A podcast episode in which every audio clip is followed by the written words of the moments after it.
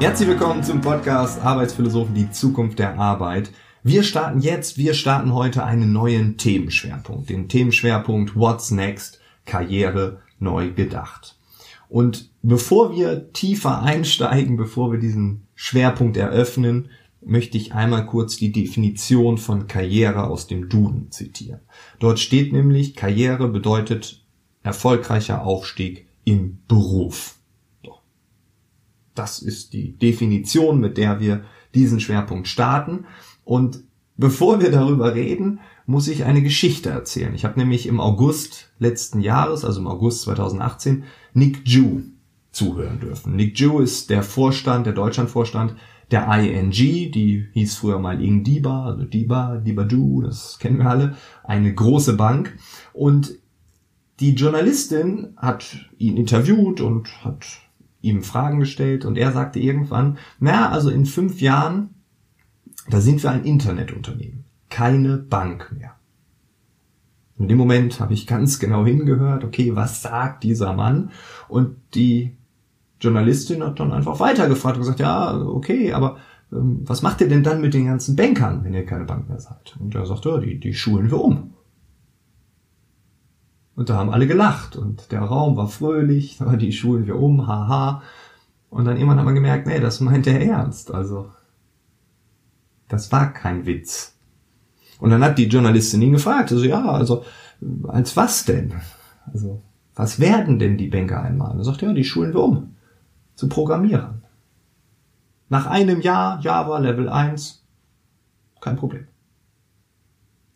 Also für alle, die noch nie programmiert haben, das ist nicht so trivial. Also nach einem Jahr Java, da kann man noch nicht so wirklich viel. Und da hat die Journalisten auch gesagt, ja, aber ich meine, wenn ihr Programmierer braucht, dann stellt doch einfach Programmierer ein. Dann hat er gesagt, nee, eben nicht, weil wir brauchen ja keine Programmierer, wir brauchen auch keine Banker. Wir brauchen Banker, die programmieren können. Und wir brauchen Programmierer, die was von Banking verstehen. Also wir brauchen in einer Person beide Kompetenzen. Und das fand ich krass. Also an diesem Beispiel sieht man, dass Jobgrenzen auf einmal verschwimmen. Es gibt klassische Berufsbilder, den Banker, den Programmierer, und das verschmilzt jetzt. Das wird eins. Und das, was Nick Ju da einfach so erzählt hat, das sehen wir eigentlich überall. Wir sehen bei großen Unternehmen, selbst bei Konzernen aus dem DAX, Leadership 2020 beispielsweise von Daimler. Dort gibt es eine neue Unternehmenskultur, dort gibt es eine neue Führungskultur, dort wird anders gearbeitet. Dann gibt es Organisationen, die haben gar keine Hierarchie mehr. Da gibt es kein Oben, kein Unten, kein mittleres Management. Und jetzt nehme ich wieder die Definition vom Duden, ein erfolgreicher Aufstieg wie will man aufsteigen, wenn es keine Karriereleiter mehr gibt? Das ist schwierig. Also dort passiert gerade ganz viel.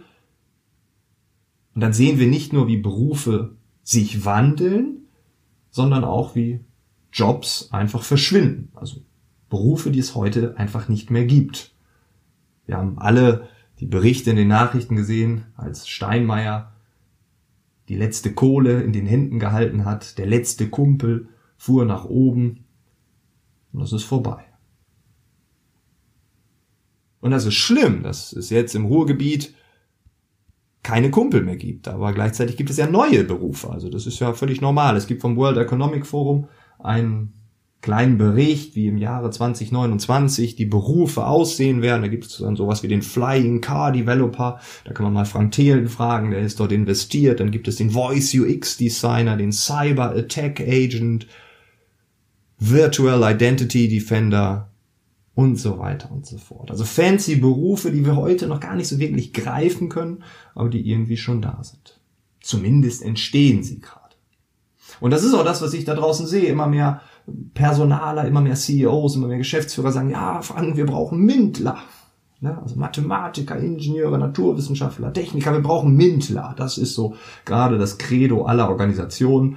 Und dann denke ich mir, ja, okay, werden wir jetzt alle so zwangsweise umgeschult, werden wir jetzt alle Programmierer, JavaScript Level 1 innerhalb von einem halben Jahr ist das das neue Ziel.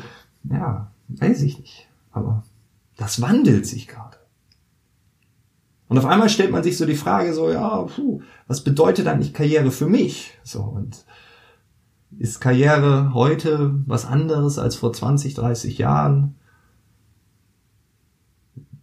Denke schon. Also Bernd Stromberg, Parkplatz auf E4, das war ganz erstrebenswert. Ne? Da ging es um Gehalt, um die Position des Chefes. Wenn zwei Abteilungen zu einer wären, dann muss ich der Abteilungsleiter sein.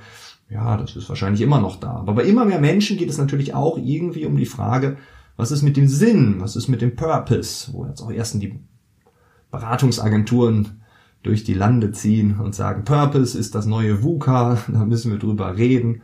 Aber es stimmt, es gibt da diese Bewegung. Immer mehr Menschen denken drüber nach, weniger zu arbeiten, im besten Fall noch Homeoffice zu machen. So, das bedeutet auch natürlich sofort das Karriereende. Also Teilzeit wird man natürlich nicht mehr befördert, das ist auch klar. Dann gibt's aber die ersten Gegenbeispiele. Chan von Unilever, ne, ein Job-Sharing-Couple, zwei Damen, die sich eine Position teilen und die sehr erfolgreich sind und im Konzern, dort wo es noch Karriereleitern gibt, aufgestiegen sind. Die Gallup-Studie warnt uns jedes Jahr, ein Siebtel der Mitarbeiter hat innerlich gekündigt, hat keinen Bock mehr.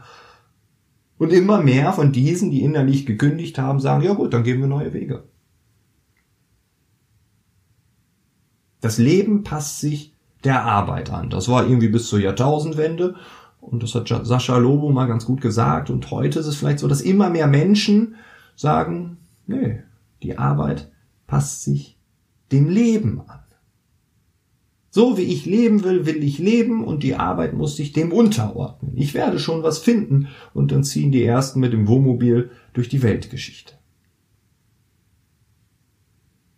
Und die haben eine ganz andere Vorstellung davon, was Karriere bedeutet. Da gibt es einige, die sagen, das ist eine ständige Weiterentwicklung der eigenen Potenziale und Fähigkeiten. Geld ist mir egal. Meist haben diese Personen Geld, andere wiederum nicht. Ne? Die sagen, ja, ich kann mich nicht selbst verwirklichen und so. Also da gibt es verschiedenste Definitionen. Die Vielfalt, wie wir darüber nachdenken, die nimmt massiv zu.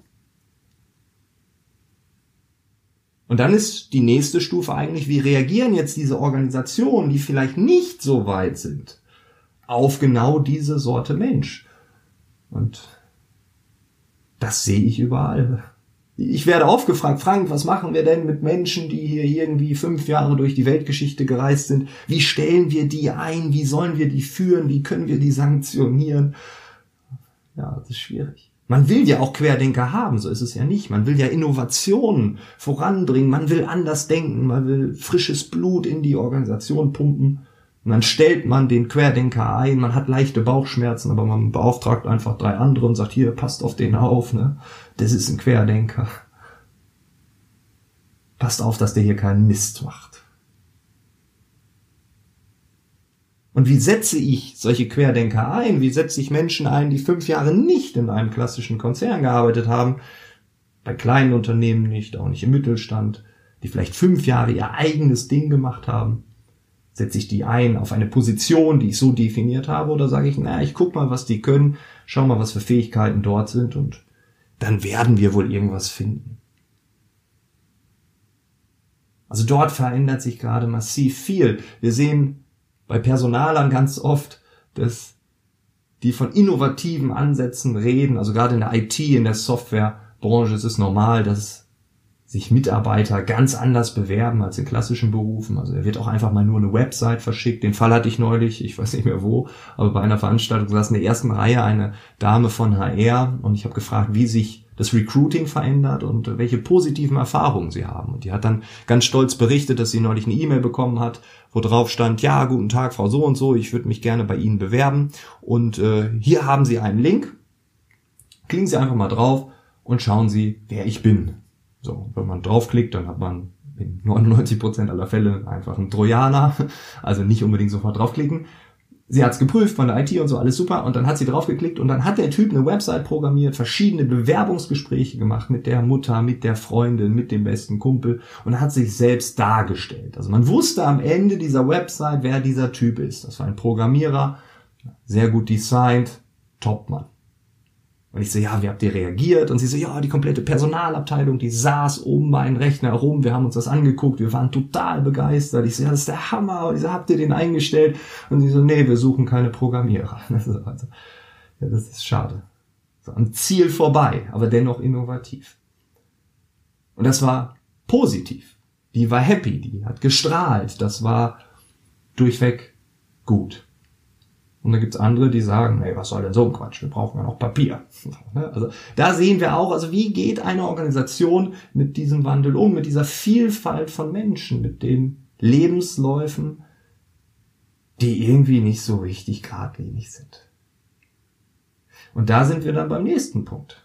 Was ist denn jetzt mit jungen Leuten, die jetzt irgendwie gerade einen Beruf wählen sollen, die vielleicht immer Banker werden wollten und dann gehört haben, oh je, oh je, der Nick Ju, der hat doch gesagt, das ist keine gute Idee.